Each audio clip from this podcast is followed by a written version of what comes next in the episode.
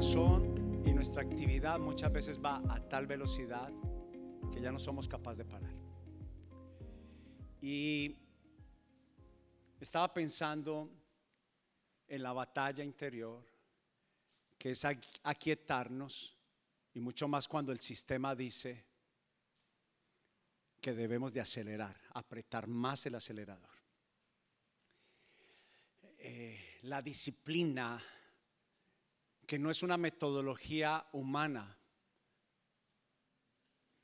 entre más me, me entro a entender lo que significa parar para afilar el hacha, entiendo que ha sido de los resultados más exitosos que yo he tenido en mi vida. Fui alguien que tomaba primero decisiones y luego oraba. Fui alguien que en el momento que se me presentaba una oportunidad, un negocio, inmediatamente decía sí, casi siempre un sí, y no estaba obligado a dar una respuesta inmediatamente. De hecho, aprendí, y a veces hay personas que están al otro lado del teléfono que me están haciendo una pregunta y piensan que la llamada se cayó, y lo único que estoy haciendo es tomarme 10 segundos para pensar y responder porque no estoy obligado a responder. No estoy obligado a responder con velocidad. Y no todas las preguntas se responden inmediatamente. Usted puede decir, lo puedo pensar.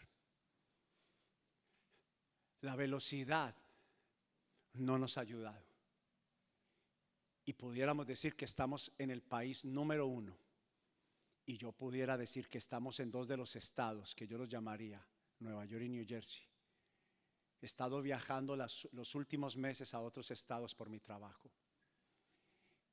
Y yo creo que no hay ninguna, ningún estado que vaya a la velocidad que vaya al estado que nosotros vivimos.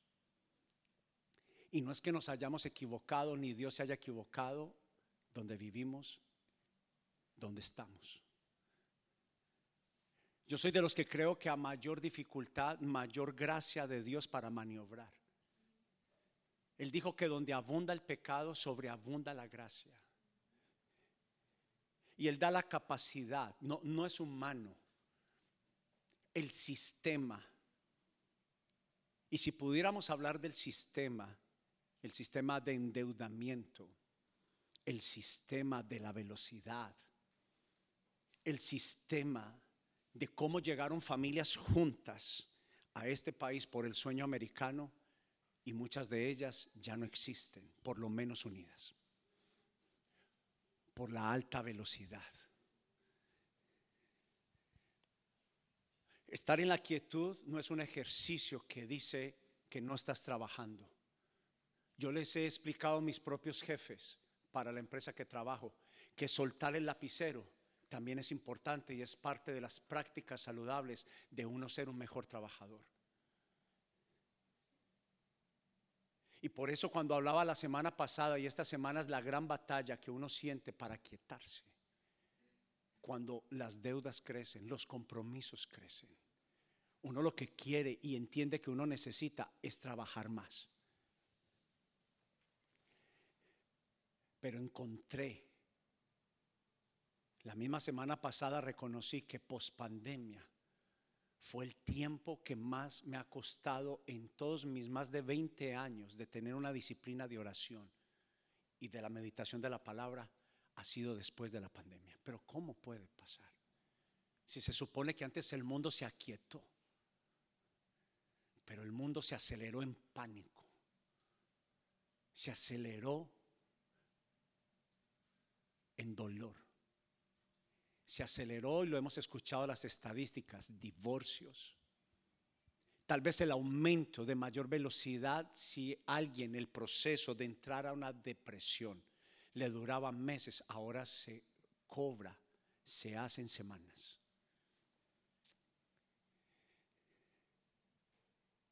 Cada uno de nosotros, no hay ni uno de nosotros que pueda decir que es alguien de, de capa y espada algo que me permite pararme acá es ser alguien muy vulnerable. lo mejor que puedo hacer es ser tan honesto como puedo para que el mensaje que doy tenga verdadera validez. Y yo he luchado como tú.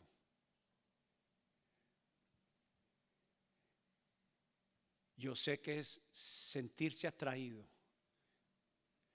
por las altas velocidades del mundo. Esta semana me pasó. Estaba hablando del mensaje el domingo pasado y el martes pasado. Nunca me había pasado en toda mi vida que haya tenido un dolor de cabeza tan fuerte que en mi última reunión tuve que decir, perdóneme, pero tengo que terminar ahora mismo. Mis compromisos me decían, no bajes el acelerador, más profundo. Tuve la tentación, pero tomé la decisión de esconderme, de refugiarme en quien la palabra de Dios me promete que Él es la roca más sólida para sostener mi vida. Y no siempre la velocidad habla de las acciones, de las manos, del movimiento. Habla de la velocidad del alma, de los pensamientos, del corazón. ¿Sabe que Fue como pasar la prueba. Es como cuando usted presenta una tesis, una teoría, y alguien le dice, susténtamela. A mí me tocó sustentarla el martes. Fue más pronto de lo que esperaba. Porque no hay un peor mensaje y una peor predicación que lo que uno no vive. Y yo tomé una decisión, prefiero predicar simple, pero hablar de lo que vivo. ¿Y sabe qué? Fue mi examen, la prueba de que lo que se hablaba era verdad para mí. Experimenté un martes lleno de mucho activismo, de mucho golpear el hacha, pero de no afilarla. Y fue mi mejor oportunidad para probar. Y estoy diciéndole aquí a cada persona que no ha probado de la quietud en Dios. Yo no me refiero a quedarse en blanco. Me refiero a enfocar tu vida, reorganizarla. No es un giro de 360 grados que nos vuelve a colocar en el mismo lugar de inicio. Es un giro de 180 grados, pero tiene una pendiente, tiene una subida. Donde quiera que usted vaya, que una persona se apartó para orar, siempre se habló del monte, el monte de los olivos, el Colgota, el monte Sinaí.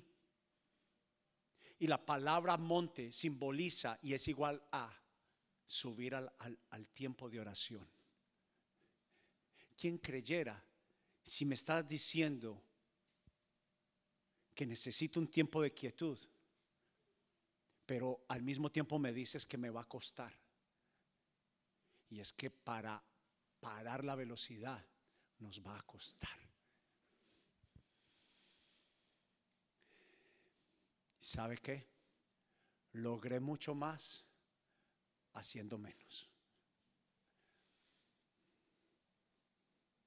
Porque cuando yo entro al lugar de quietud, a la oración, yo recibo dirección del Padre de amor. No es que Dios ha querido que nosotros fracasemos. Es que no nos hemos detenido a escuchar su consejo. Escuche cómo, habla Dios. Dios aconseja. ¿Cómo la tesis puede ser reprobada por alguien cuando escuchas decir, Dios me habló? Y nos sentimos extrañados. Pero si tú no pruebas la tesis, estás cumpliendo un credo de necedad. Porque la única forma es que tú pruebes si Dios habla a lo profundo del corazón o no. Escúchame. Y aquí fue como lo que causó liberación para mí. Porque para mí fue un reto cuando mi hijo David habló hace dos semanas, que él empezó esta serie de la quietud las veces que a Jesús lo persiguieron, Él no se fue a enfrentarlos. Él se escondió. Las veces que Jesús pasó las mayores situaciones de su vida, Él no activó, Él se aquietó. Y cuando yo veo cualquier historia de los evangelios, es el ejemplo para mí. Las enseñanzas yo entiendo y lo tengo por claro, que son validadas cuando las practico. Cuando yo me quedo pensando que yo tengo, por lo que me enseñaron, por lo que me dijeron, yo tengo la razón y no me abro a la oportunidad y a la posibilidad. ¿Sabe qué escondí y le digo a los jóvenes? Esta semana parte de mi tiempo con Dios a solas fue que mientras que la mayoría de los jóvenes quieren ser el primero al frente y ser el más popular, Dios levantó con gran poder a los que se escondieron con Él. ¿Usted sabe que hay reyes en la Biblia que fueron reyes a los 8 y 16 años? Por eso Jesús dijo, no les impidan a los niños venir a mí. Y Elías y el lugar secreto se han convertido para mí un reto y yo tuve la prueba el martes.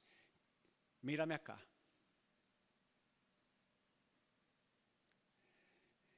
Tarde o que temprano, el día de la prueba, si es que no ha llegado, va a llegar. ¿Y qué vas a hacer? La práctica de Dios es, es cierto que cada uno hemos buscado más la velocidad que es mi esfuerzo y mi afán por alcanzar mi sueño y mi propósito, que también significa todo lo que yo puedo hacer en mis fuerzas. Escuche bien, quiero volver a, si lo puede mirar allí en la pantalla, pero es, es cierto que cada uno hemos buscado más la velocidad, que simboliza mi mucho esfuerzo, mi mucho sudar y mi afán por alcanzar, que también significa todo lo que yo puedo hacer. Mas Dios quiere que practiquemos el silencio y la quietud, que es tener la dirección de Dios y depender. Escúcheme, porque en esta reunión y hoy más que en otras reuniones se habló más del Espíritu Santo? ¿Sabe por qué?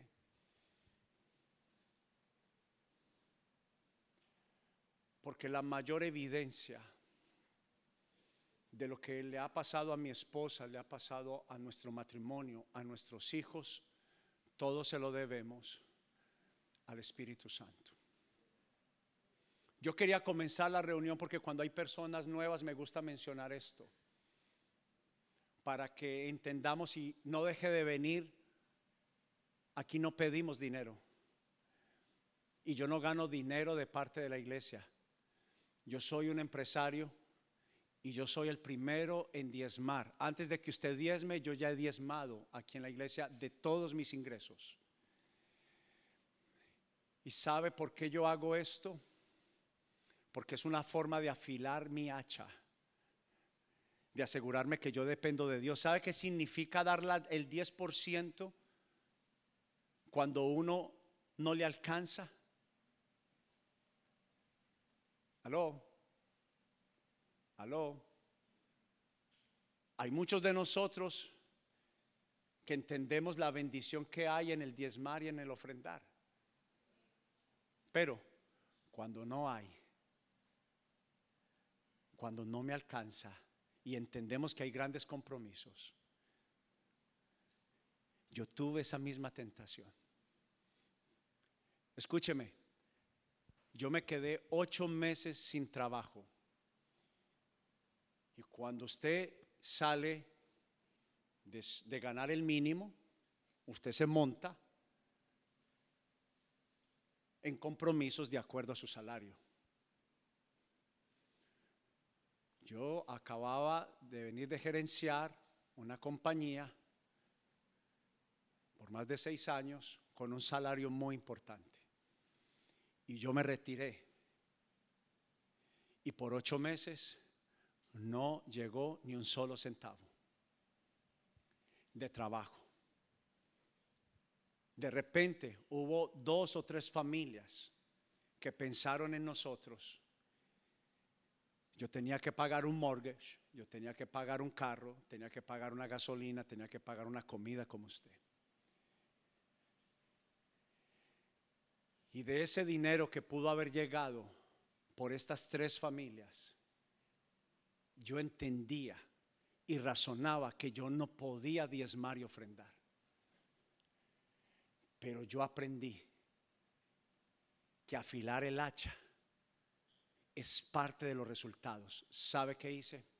Afilé mi hacha diezmando, aun cuando necesitaba más que nunca.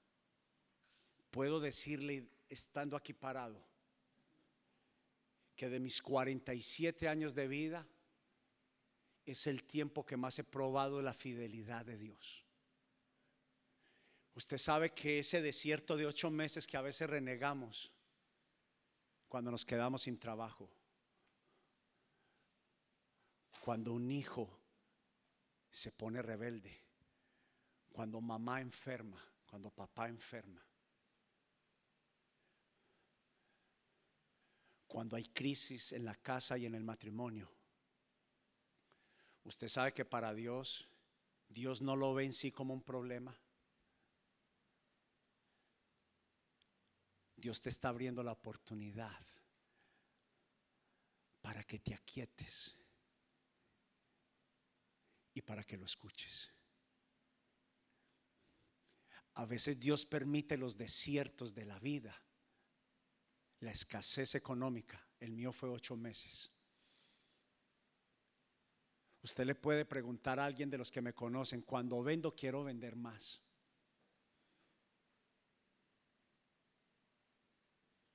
Yo soy alguien que vivo la venta. Está en mi vida, está en mis venas, está dentro de mí. Y yo sé lo que es estar a máxima velocidad y mucho más en necesidad. ¿Y sabe qué le puedo resumir de los ocho meses? Casi pierdo mi casa. Tuve que entregar el carro de mi familia entregando el carro de mi familia, escuche, y entregando algunas posesiones, la iglesia no tenía para pagar el arriendo. Y uno empieza con la batalla. ¿Qué hago? Y la realidad es que uno tiene que ponerse en el filo de la navaja, como se dice, y tomar las decisiones más correctas y es siempre poner a Dios primero. Escúcheme, poner a Dios primero. Siete estaciones que si usted me permite, y especialmente a la palabra de Dios, siete estaciones que si usted le presta mucha atención, inclusive hasta si las escribe, te van a ayudar a afilar tu hacha. Pasé ocho meses de mucha dificultad. A veces llegaba al waterfront de la ciudad donde nosotros vivíamos. Y sabe que llegaba con mi esposa allí en las olas a llorar. ¿Usted cree que para mí era fácil yo no poderle dar los tenis que mis hijos querían?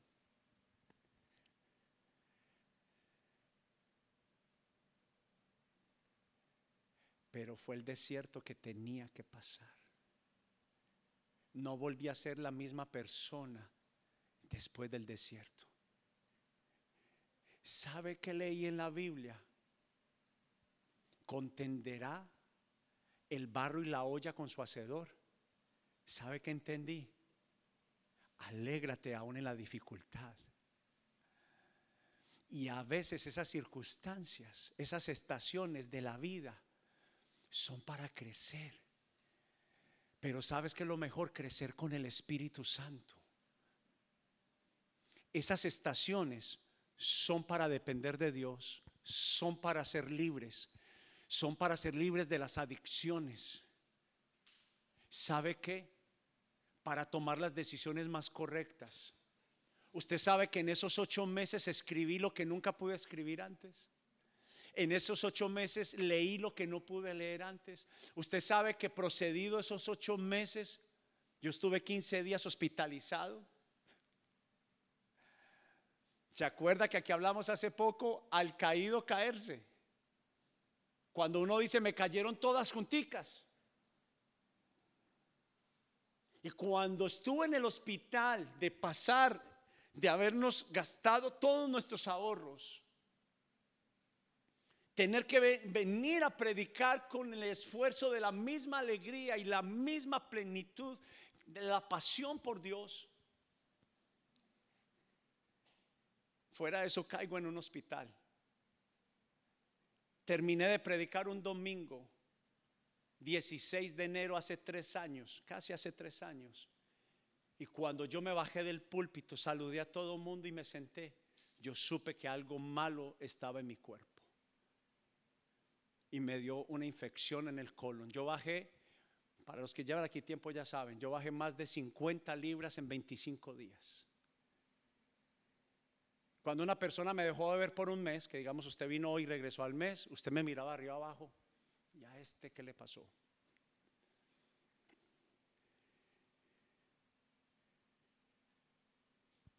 Le he contado todo esto para que usted entienda. Las aflicciones de este mundo no son comparables a la respuesta y a la gloria venidera de Dios. Y yo aprendí a no renegar cuando algo no me sale bien. Y estas siete estaciones te van a ayudar. Siete estaciones camino al lugar secreto de Elías que son patrones y no una fórmula. Número uno, fácil, descansar.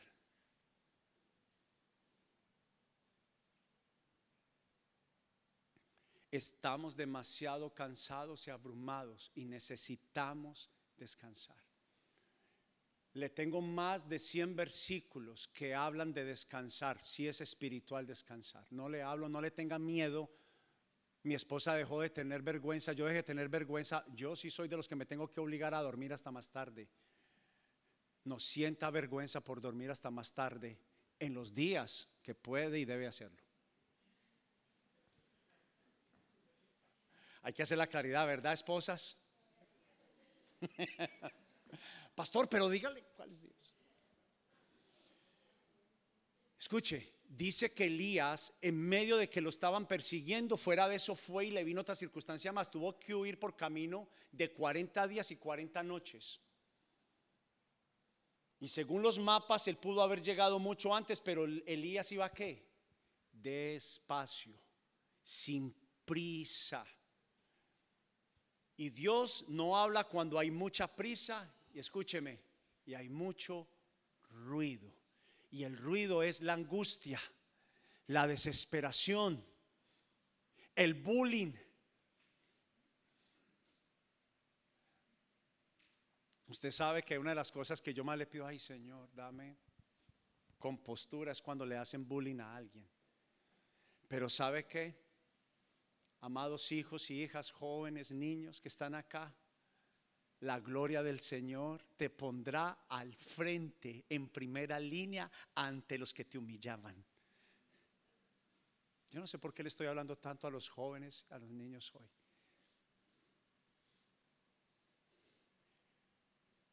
Pero literalmente es quedarse quietos, aquietarse. Estén quietos, dice el Salmo 46, y conozcan que yo soy Dios.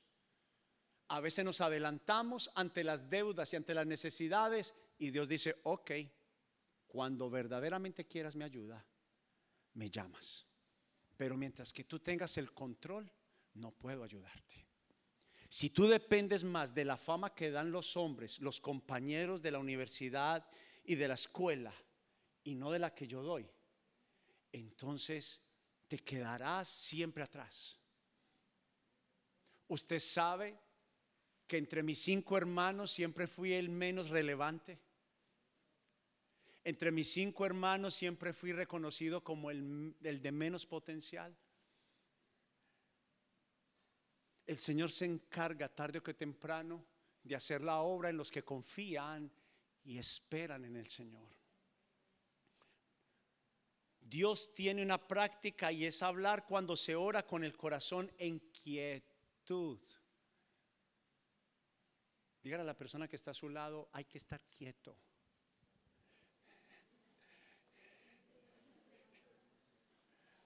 A otros hay que decirle, pastor, no, a este hay que decirle que se mueva.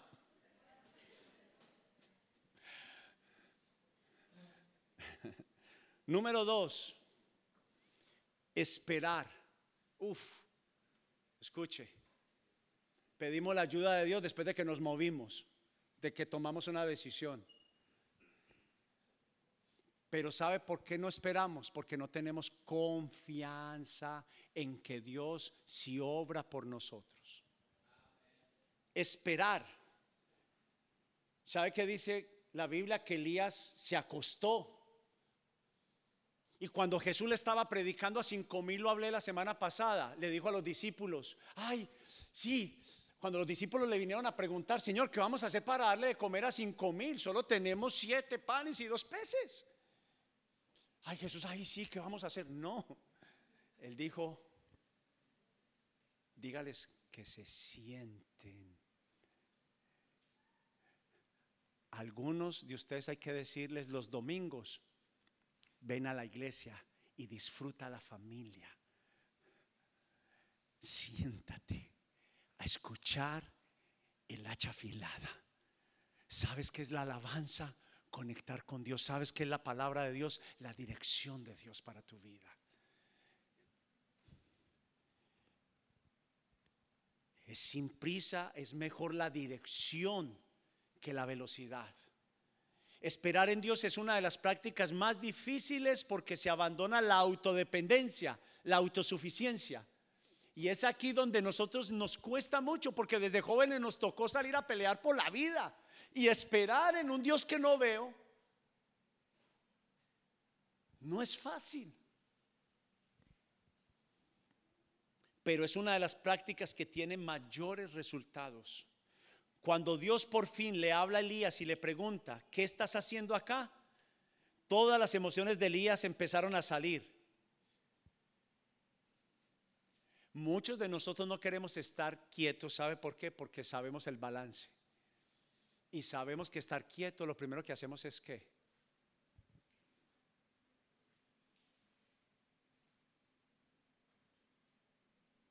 tome malas decisiones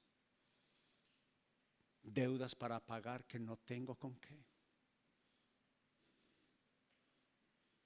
Y nosotros tenemos una tendencia muy mala, escúcheme, de recordar más nuestros fracasos que nuestros triunfos.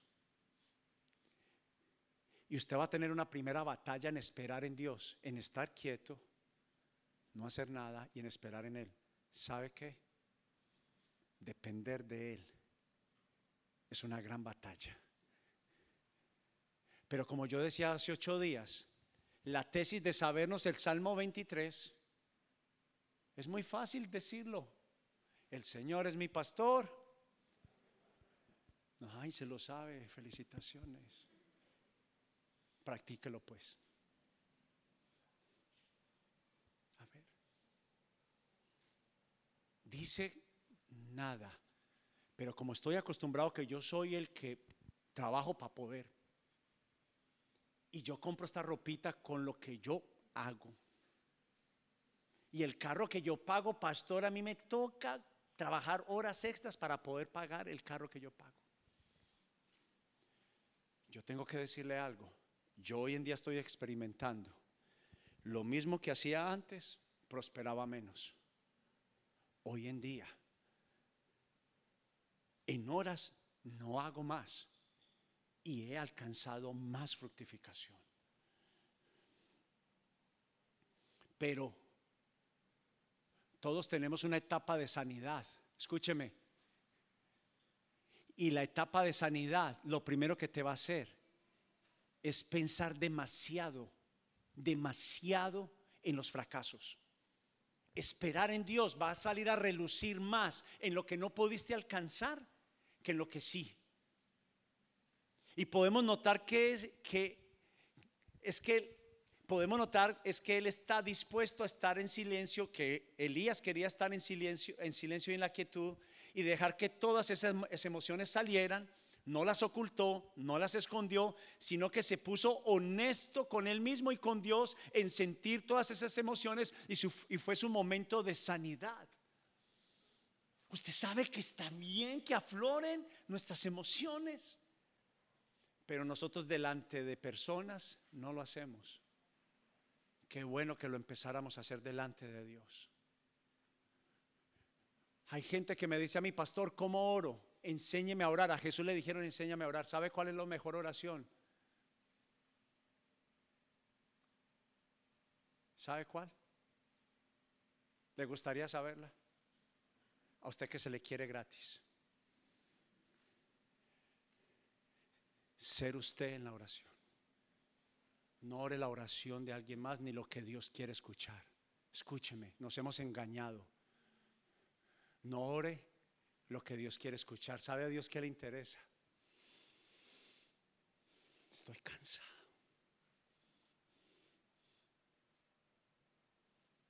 Me siento mal. Dame un sueño. Vuélveme a dar esperanza. Dios no necesita que le recuerdes a Él él ya sabe que necesitas, pero Dios quiere nuestro corazón. Y Elías no se lo escondió. Elías no se lo escondió. Dijo, estoy triste, estoy deprimido. Pero si a veces tenemos la virtud de confiarle a alguien, a un amigo, a una amiga, porque no tenemos la confianza y probemos mi esposa me ayuda, me ayuda, pero yo sé que la ayuda de mi esposa es limitada. Usted sabe que yo tuve que luchar con mis mentiras. Fui una de las personas más mentirosas de este mundo. Por favor, sí, sí. Y de cinco palabras que decían, tres eran vulgaridades. Sí. Usted sabe que fui llamado por mi familia como alguien irresponsable,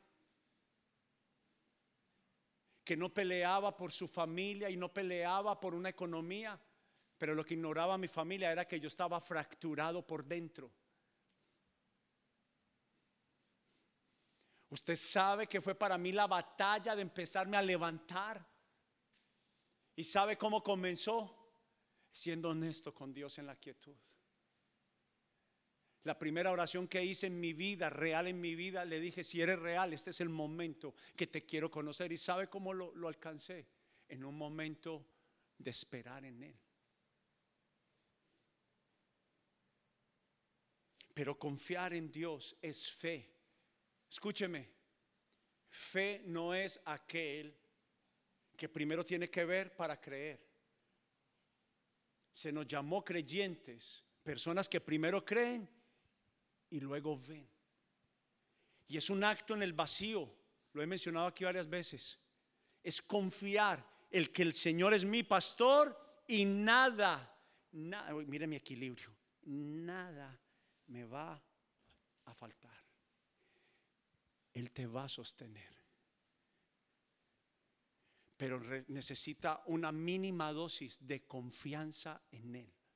Necesita una dosis. Número cuatro nombrar las cosas.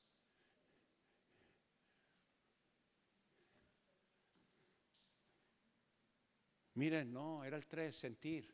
Nadie me interrumpió. Voy a volver a empezar el mensaje.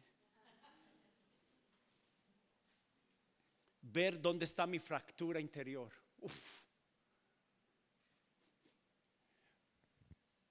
Pasar por el escáner de Dios, por los rayos X. ¿Sabe cómo oró el rey David? Examíname y mírame. Permitimos y pedimos la intervención del Espíritu Santo en nuestro interior y en nuestro corazón. No guardamos nuestras emociones y aflicciones de nuestro interior, las dejamos ver como lo hizo Elías. Y es en el momento de la vulnerabilidad, es el momento de la evaluación. Y como yo mencioné la vez pasada, y sobre algunos de ustedes, como me pasó a mí, yo sentí como un trasplante de corazón espiritual. Después de esos ocho meses, yo no volví a ser la misma persona. Nunca más. Nunca más. Pero no me refiero para mal.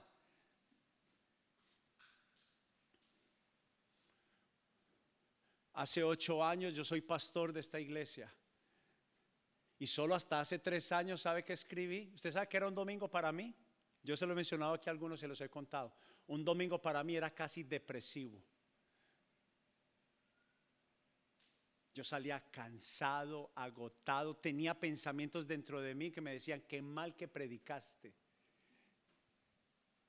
Se lo cuento literalmente. Nadie cambia. No hay cambios. La iglesia no crece. Estuvimos por más de cinco años con 25 personas. ¿Sabe cuándo empezó? En el día de la sanidad. Dejé que Dios interviniera en mi corazón. Y número cuatro, nombrar. Confianza en compartir con Dios mis debilidades y hacerlo específicamente. A los hombres nos cuesta mucho más, hombres, este punto es para usted y para mí. Las mujeres cuando se, mira, y, fue ayer y a tal hora y ta, ta, ta. Nosotros, eh, mi pastor hace como unos 15 años me dijo, Alex, ven a mi oficina. Yo dije, ah, pastor, listo, ¿qué canciones vamos a cantar el domingo? Cuando me dijo, tú eres una persona no solamente callada, eres muy reservado. Y déjame contarte, me tomó el hombro y llegó y me dijo, mi pastor, o sea, su pastor le dijo a él, Andrés, puedes llevar 50 años de ser cristiano, 50 años de ser pastor, pero siempre vas a necesitar a tu pastor que te escuche. Así que Alex, hoy te digo, siempre vas a necesitar a tu pastor que te escuche. Hombres que están acá, necesitamos, como Elías, confiar en Dios. Y sabe que, como una vez yo dije, como la imagen de la iglesia cristiana y de las iglesias está deteriorada, yo quiero decirle a usted que yo creo en la iglesia no en mí, en la iglesia, porque es la entidad que educa a las familias con verdadera vida espiritual. Y no solo Elías tenía la capacidad y estaba dispuesto a sentir lo que estaba dentro de sí, sino que también estaba dispuesto a nombrar todo lo que estaba sintiendo, lo bueno, lo malo. A nadie le gusta hablar de uno mismo lo feo, ¿sí o no?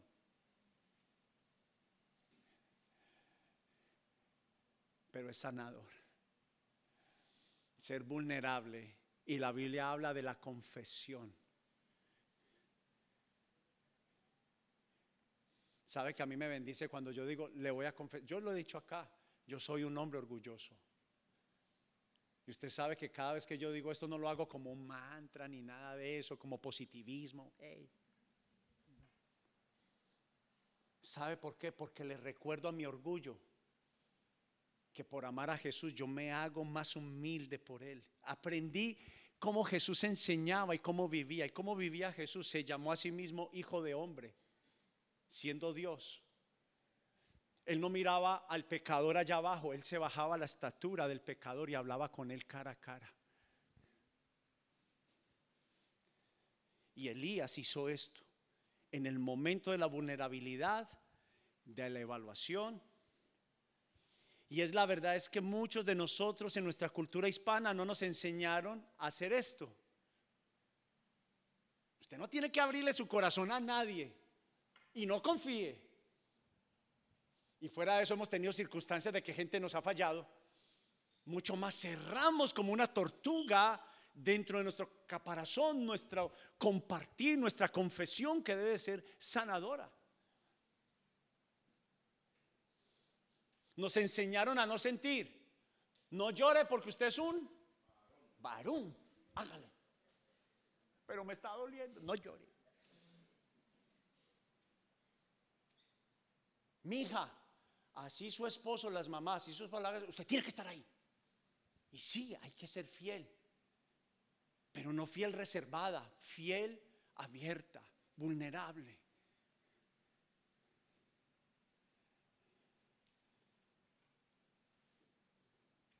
Debemos de nombrar lo que estamos sintiendo, lo bueno, lo malo y lo feo. Y la verdad es que muchos de nosotros en nuestra cultura hispana no nos enseñaron a hacer esto, no nos enseñaron a no sentir y más que todo a nunca expresar nuestras emociones. Hombres, a mí no me, mi papá les he dicho acá, mi papá y mi mamá esta semana cuando escuché a mi papá fue, fue tan, tan liberador. Mi papá por 40 años nunca me dijo que me quería. Y ahora en cada llamada, lo quiero. Oh, ¿Escuchaste, sí o no? Al final, y lo quiero. ¿Usted cree que la obra vino por mi papá? Usted se equivoca. Ellos no cambian por sí solos. Cuando Dios me sana a mí, también está sanando mis relaciones familiares. Y si yo estoy sano, mi papá tendrá más libertad. Y la primera vez, yo sé que a mi papá le costó, yo estoy seguro, si en 40 años no es que yo no sintiera su amor y su afecto, era que le costaba. Estoy seguro que mi papá tuvo una batalla para decirme que me quería, pero que vio a un Alex sano, más dispuesto. La última vez que fui a Colombia, yo dije, oiga, como lo hago con ustedes, hoy lo abrazo y le metí un abrazo a mi papá. Y sentí a mi papá con unas ganas de abrazarme, pero algo que no le permitía. Y cogí y le hice así, venga para acá. Y le metí su abrazo. Le dije, pa, me iba a ir, porque estaba en un viaje de negocios, no de familia. Y estaba llevando a unos clientes a conocer lo que llamamos en Medellín la Comuna 13. Y el tren de Medellín pasaba por la estación ahí donde trabaja mi papá. ¿Sabe qué hice? Me bajé en la estación. Y fui a buscar a mi papá. ¿Y sabe a quién busqué? Yo he contado aquí la historia. A uno de mis hermanos que me abusaba físicamente. Me metí hasta su almacén. Y allá fui y lo busqué y lo abracé. Los desiertos y la quietud traen sanidad. Y no es que la gente, es que se trata primero de ti. Tú tienes que sanar. Tú tienes que expresar. Usted sabe que lo natural es expresarse, lo antinatural es no expresar. Si alguien te falló, que no te condicione tu confianza, que no te condicione quien tú eres. No cambies por nadie. Si tú eres alguien abierto, que nadie te robe eso. Si tú eres alguien alegre y que compartes con la gente, que nadie, jóvenes, nadie les debe de robar quién ustedes son. Yo soy un hijo de Dios. Y si fuera por la opinión de otros, yo ya estaría acabado, exterminado.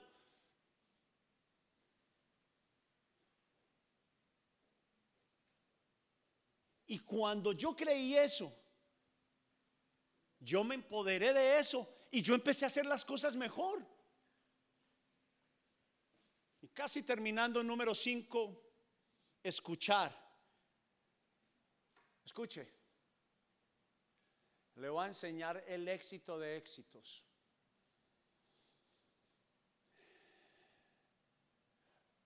¿Y cómo escucho a Dios?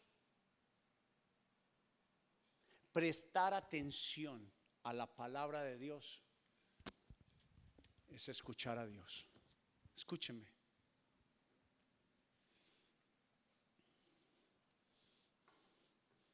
Tal vez nos dijeron que la Biblia enloquecía. Ah, no, esos son a los de mi edad y a los de mi época. Yo llegué a escuchar a personas decir que la Biblia enloquecía. Eso nos pasó más a nuestra generación y a nuestros padres. Y la Biblia dice, el que esté escaso de sabiduría, pídale a Dios que Él la da en abundancia y sin reproche. Yo no fui muy hábil ni muy inteligente. Escúcheme, venga, venga para acá. Porque quiero que tú te identifiques. Yo no fui bueno para las matemáticas, no fui bueno para estudiar. Fui de los estudiantes más malos que pudieran haber. Mis hijos están por ahí.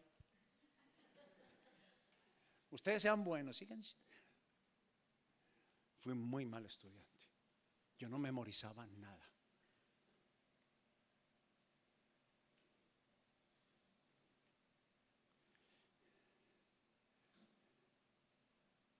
Pero hoy en día compito con empresarios que yo no estoy tan capacitado como ellos. ¿Sabe por qué? Porque las promesas de Él son verdad. Está parado acá un hombre que no tiene la habilidad, como no la tenía Elías. Pero yo me creí mucho la idea del sueño de Dios cuando dijo, a los que menosprecian, a los que llaman que no son, a esos son los que voy a elegir para que sean, para quitar la arrogancia de ellos y mostrar mi gloria. Dios te puede dotar de sabiduría y de capacidad sobresaliente para ser la doctora, el ingeniero que quieres ser, el futbolista que quieres ser, el empresario que quieres ser. Pero necesitas una decisión absoluta de practicar, de poner por obra la voluntad de Dios. Escúcheme, El secreto está y el tesoro está en prestar atención y practicar las enseñanzas. Si se te está diciendo por la Biblia que necesitas aquietarte, estar en silencio, practícalo y prueba, prueba, prueba.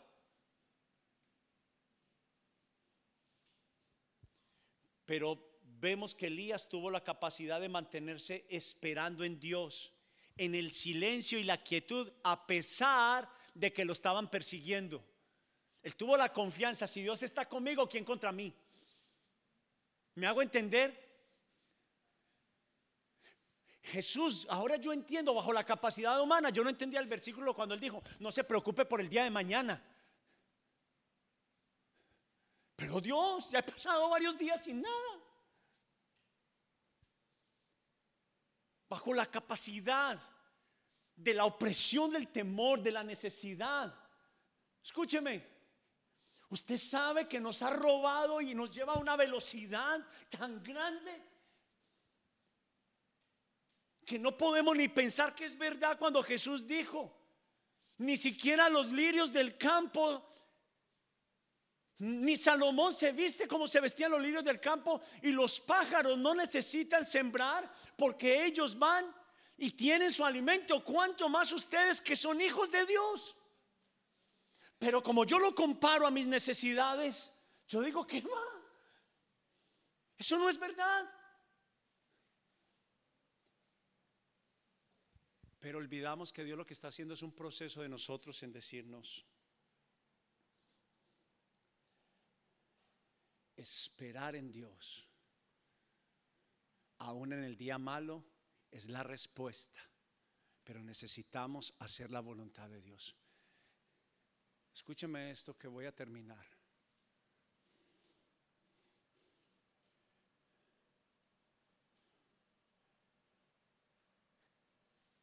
Cada uno de ustedes y cada uno de nosotros va a tener que beber una copa y se llama la copa de la voluntad de Dios.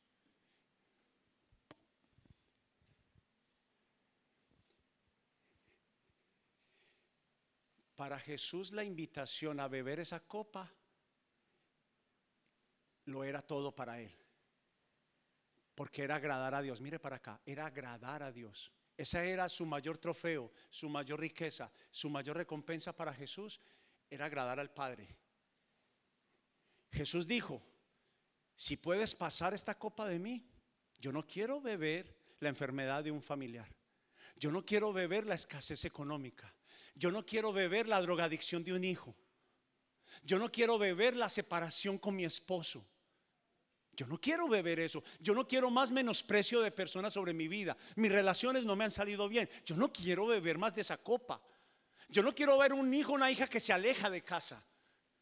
Nadie quiere beber esa copa. Pero a veces, como le pasó a Abraham, Dios le dijo, ve y sacrifícame a, a tu hijo amado en el monte. Dios quería que Abraham matara a su hijo. Por favor. No. Pero Dios quería saber si Abraham estaba dispuesto a hacer la voluntad de Dios.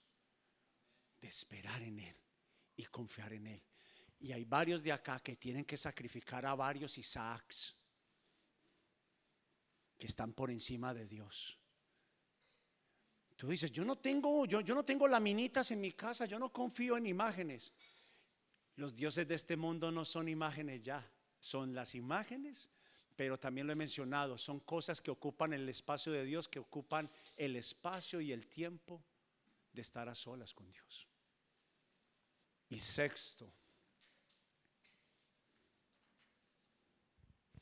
ser transformado pedir la metamorfosis. Y es solo cuando escuchamos la voz de Dios es que somos transformados. Cuando usted y yo sabemos que Dios está con nosotros, que no está en mi contra, que Él nos habló, nos confirmó y nos dice que va a estar bien, que todo va a estar bien y que nosotros lo podemos lograr cuando escuchamos, leemos la voluntad de Dios. Y es aquí que el proceso de convertirnos en sus aprendices empieza a tener sentido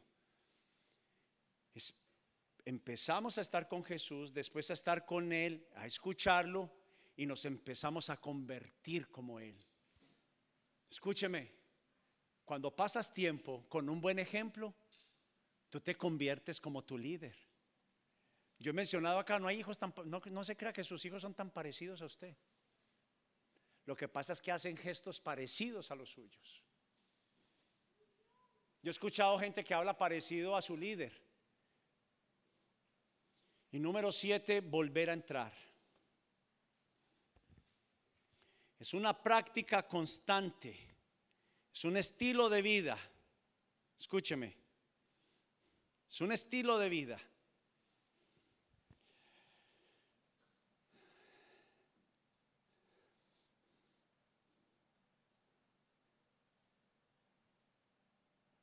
No es que lo hago hoy y ya mañana no lo vuelvo a hacer. Es un estilo de vida.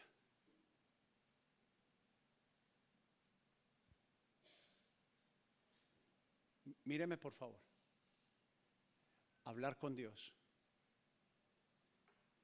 y volver a entrar en la quietud tiene que ser un estilo de vida. Alguien diría que lo que usted hace por más de 20 días, a la misma hora, en el mismo lugar, yo creo que para mí, honestamente, en mi caso, a mí no me ha servido 21 días. Hay casos como los míos, que no tengo, no soy el más disciplinado, que me requería mucho más tiempo. A mí me requirió más de 21 días para ya ser espontáneo.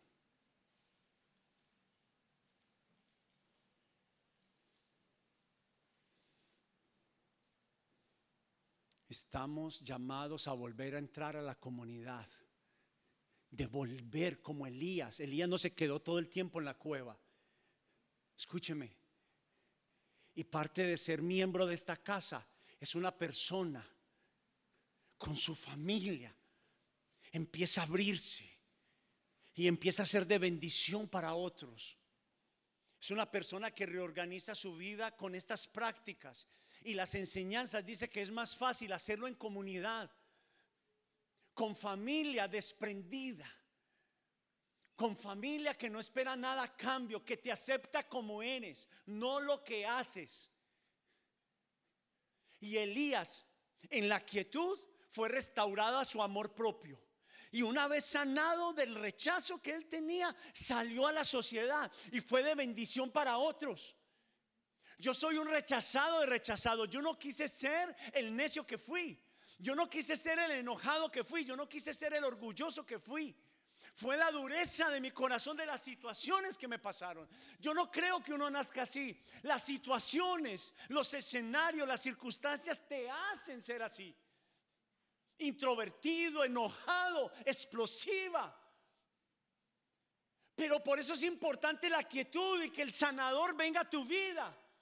Y cuando el sanador viene a tu vida y te dices, tú eres mi hija y eres mi hijo amado, aunque te digan que eres fea y que no sirves, el que te ama te dice, eres buena, eres buena, eres buena y eres bueno en lo que haces. Para los nuevos no es que grite, sino que peleo una batalla por mis hijos.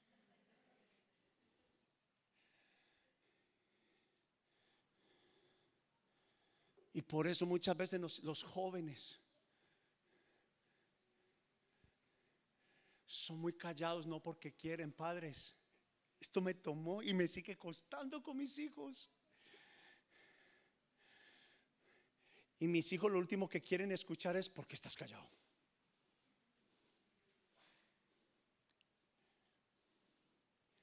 Es decirles, así te quiero callado.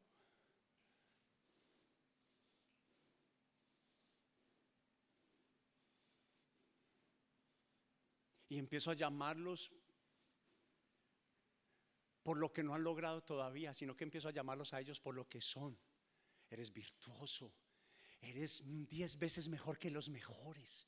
¿Sabe cómo oro cada mañana por mis hijos? Tú eres diez veces mejor que los mejores, cada mañana.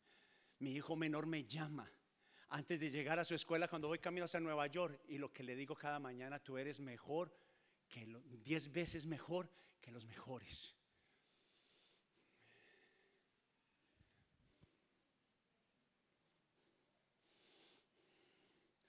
El propósito del silencio y la quietud no es aislarnos o una práctica legalista o religiosa. Si puede por lo menos tomarle una foto a eso, no sé si eso quedó, si está.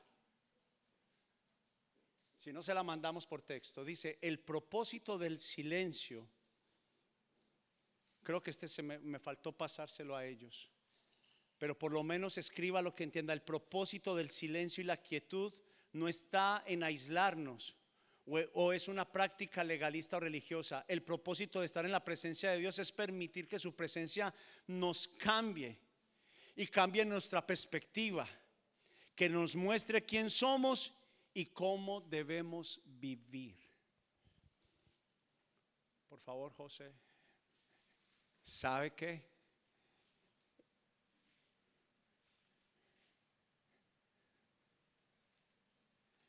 Como pastor. Ahora entiendo. Escúcheme esto. Quiero que los que escriben cierren, guarden lo que tienen en sus, guarden sus celulares, por favor.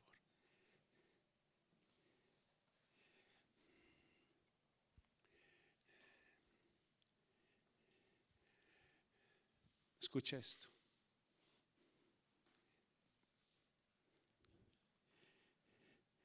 Uno como pastor, uno lo que quiere es que entiendan la palabra de Dios, que entiendan la palabra de Dios, que alaben a Dios, que vivan para Dios. Pero ¿sabe qué me ha ayudado a mí esta serie y por qué creo que estamos creciendo?